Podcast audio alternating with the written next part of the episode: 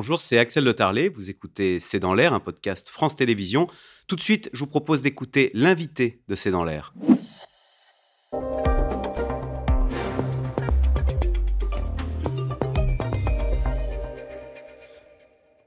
Jean-François Colossimo, bonsoir. Vous êtes euh, directeur des éditions du CERF, historien, essayiste, et vous publiez La crucifixion de l'Ukraine chez Albin Michel.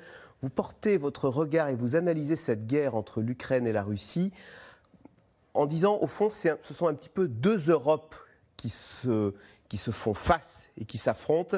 L'Europe, dites-vous, d'un côté catholique avec son alphabet latin, face à une Europe orthodoxe avec son alphabet cyrillique. Absolument, mais ça, c'est, disons, il y a un millénaire que ça s'est passé ainsi. Aujourd'hui, la sécularisation est passée par là, et évidemment, on n'en est plus du tout à une opposition entre les églises qui ont en quelque sorte vidé leur sac, réglé et soldé leurs comptes. En revanche, les États utilisent cet argument et les sociétés sont empreintes de ah. ces mentalités. Et là, vous avez effectivement une guerre de mille ans une guerre de mille ans entre une Europe occidentale et une Europe orientale, entre deux univers mentaux qui ne se comprennent pas, qui ne s'aiment pas et qui sont d'autant plus hostiles en fait qu'ils sont proches, qu'ils sont quasiment jumeaux. Alors cette Ukraine, oui, elle a été Parce que cette ligne de fracture entre ces deux Europes, elle passe au milieu de l'Ukraine? Oui, elle court de la Baltique. Alors vous avez les Polonais et les Biélorusses, vous voyez, catholiques, ah euh, latins, orthodoxes, cyrilliques. Vous avez les Croates, orthodoxes, euh, catholiques, latins, les Serbes. Et c'est pour ça que ça a commencé en, Yougoslavie C'est comme ça que ça a commencé. Dès que la glaciation communiste a passé, vous avez vu que la première guerre, parce qu'on dit le retour de la guerre, non, la guerre, on l'a eu dès 1991 dans les Balkans, c'était les Serbes et, et les Croates. Pourquoi? Parce que, encore une fois, on a là un puissant différentiel. Nous sommes en fait, je dirais, ignorants de ce qu'ils sont. Ils sont ignorants de ce que nous sommes et nous sommes rivaux pour savoir qui incarne l'esprit européen. Poutine instrumentalise ses mémoires blessées parce que l'Ukraine, c'est le lieu où c'est les trois christianismes d'ailleurs, catholiques, orthodoxes, protestants se sont affrontés. C'est le lieu où il y a eu une grosse présence, non seulement évidemment chrétienne, comme je viens de le dire, mais juive et musulmane. Et puis les deux totalitarismes ont frappé en Ukraine l'Holodomor, la grande famine de Staline d'un côté, la Shoah de Hitler de l'autre. Cette terre a tout connu. Elle a connu les rivalités de tous les grands empires. Les empires qui se disaient chrétiens et qui s'affrontaient pour la domination de l'Europe. Mais Moscou, pour asseoir son autorité, euh, n'utilise plus le ressort du communisme, il utilise le ressort de la religion, d'où euh, le, soutien du patriarche euh, Kirill, qui est très important. Et d'où d'ailleurs, c'est vrai qu'il y, y, a cinq ans, six ans, euh, à Paris, on a, euh, les Russes ont inauguré cette énorme euh, et très jolie église orthodoxe. On va, on va voir une image. Ça, participe de la nouvelle assise de Moscou dans le, pour, pour unifier le, peuple Le parti bolchevique a voulu exterminer l'Église, mais il s'est autodétruit en 1989, ce parti. L'Église a repris la place du parti ah. dans la société russe. Kirill n'est pas instrumentalisé par Poutine, il fait partie du système poutinien qui est la renaissance en fait d'une conception impériale pseudo-orthodoxe, n'est-ce pas? Parce que évidemment, qu'est-ce qu'il y a de chrétien à aller déclarer comme Kirill que les soldats qui vont mourir au front, par exemple, vont tous être absous de leurs péchés et monter au paradis? Il parle comme Oussama Ben Laden. Mais la vérité, c'est que Kirill a accompagné aussi parce que le patriarcat de Moscou qu'il dirige était la seule réalité qui couvrait encore l'ancienne URSS, mais qui avait aussi des réseaux à travers les missions dans le monde entier. Il a accompagné toutes les aventures diplomatiques de Poutine. La grande cathédrale qui est sur le quai Branly, vous savez ce que c'est en fait? Qui a payé d'ailleurs pour cette cathédrale? L'État russe. C'est la Russie. L'État russe. C'était lors de négociations déjà sur le gaz.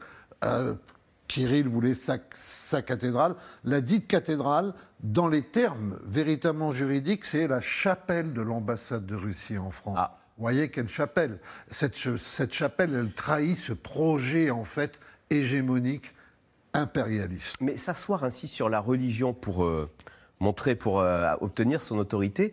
Hier, c'était très frappant, on a fait une émission, le C'est dans l'air, sur Bolsonaro, qui lui aussi s'est beaucoup appuyé sur euh, la communauté évangélique, sur le vote évangéliste pour asseoir euh, son pouvoir.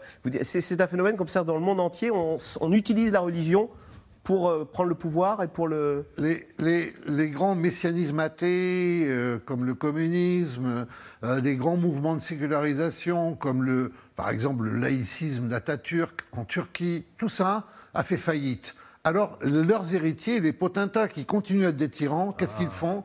Ils sont allés chercher dans le vieil arsenal, ils ont dépoussiéré les vieilles religions et ils les utilisent comme des idéologies.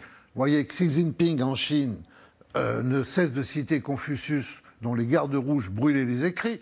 Euh, Erdogan euh, rétablit le culte musulman de- au sein de Sainte Sainte Sophie. Ah oui, Sainte-Sophie été- qui est redevenue une mosquée et on l'a vu priant euh, à Sainte-Sophie euh, Et on a vu ce jour-là surtout euh, le patron de la Dianet, les 100 000 imams qui sont fonctionnaires d'État en Turquie avec un budget de 3 milliards d'euros. On a vu leur patron avec un sabre prêcher la reconquête.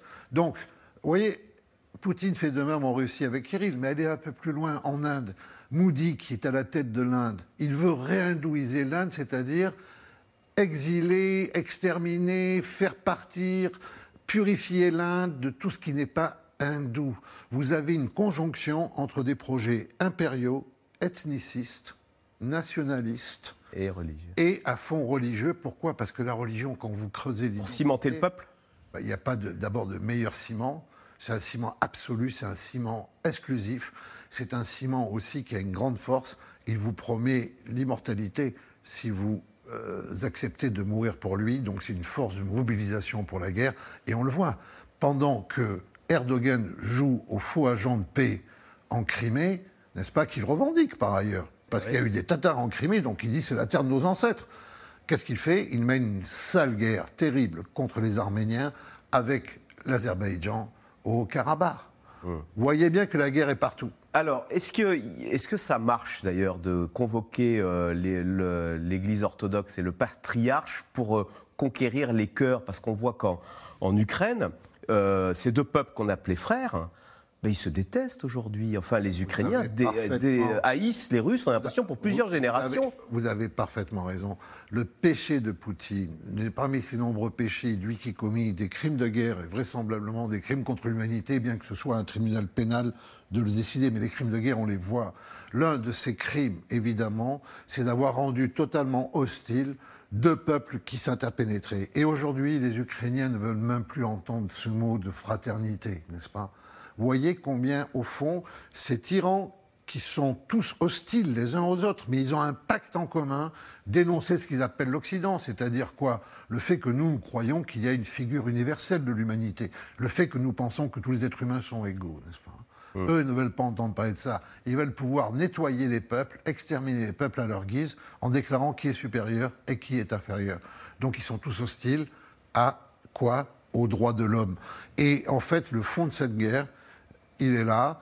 Euh, dire non à Poutine, c'est évidemment être solidaire des Ukrainiens qui sont formidables d'héroïsme, mais c'est aussi être solidaire des Russes, vous le voyez bien, qui disent non, il y en a beaucoup, et de Russes orthodoxes qui disent non, il y en a aussi beaucoup. Jean-François Colossimo, à travers votre livre, Mille ans de guerre hein, de religion en Europe, on voit combien la, la religion est un ressort puissant hein, pour mobiliser des peuples et pour déclencher des guerres.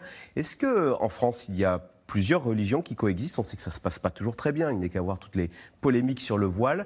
Est-ce que la laïcité à la française, quoi qu'on en pense, est un, un creuset qui peut fonctionner pour faire que ces différentes religions coexistent pacifiquement à l'intérieur de la République? Elle est le résultat de notre histoire millénaire. Elle est l'expression d'un génie propre. Elle n'est peut-être pas exportable telle qu'elle, mais elle repose sur un principe assez simple.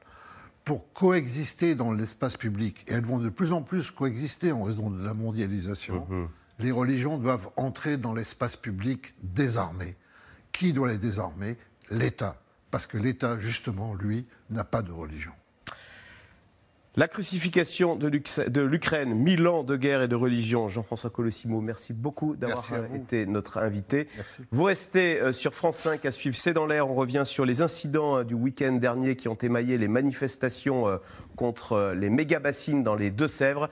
C'est dans l'air qui est intitulé Méga-bassines, ZAD ou éco-terrorisme. C'est tout de suite, c'est à suivre. C'était C'est dans l'air, un podcast de France Télévisions. Alors s'il vous a plu, n'hésitez pas à vous abonner. Vous pouvez également retrouver les replays de C'est dans l'air en vidéo sur France.tv.